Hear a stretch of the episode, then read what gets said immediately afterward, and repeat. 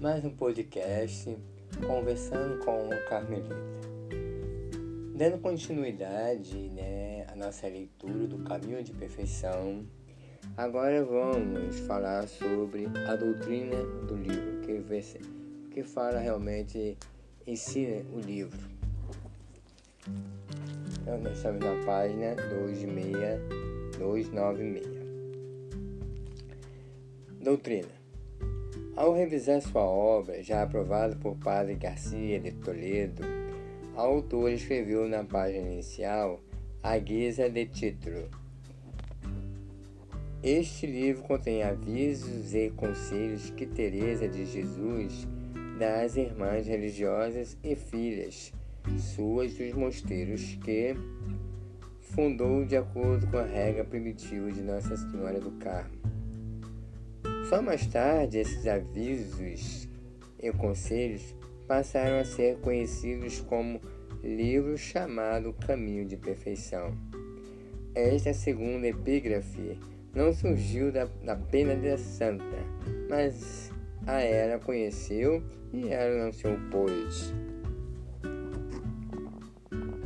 Os dois títulos são exatos, com antecedentes na tradição espiritual cristã e de palpitante atualidade.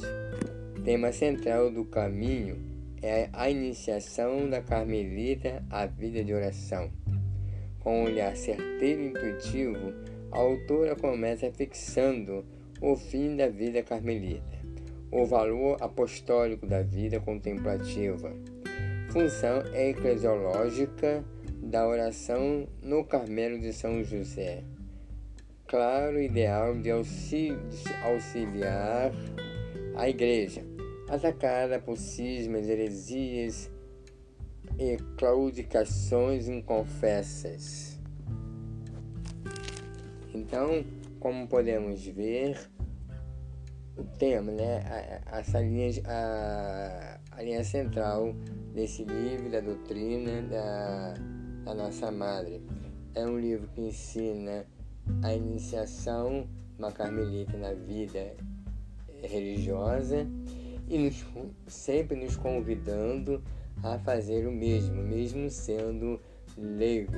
É você é, ter esse caminho espiritual, é você orar e rezar para a igreja, velar para a Santa Igreja, né?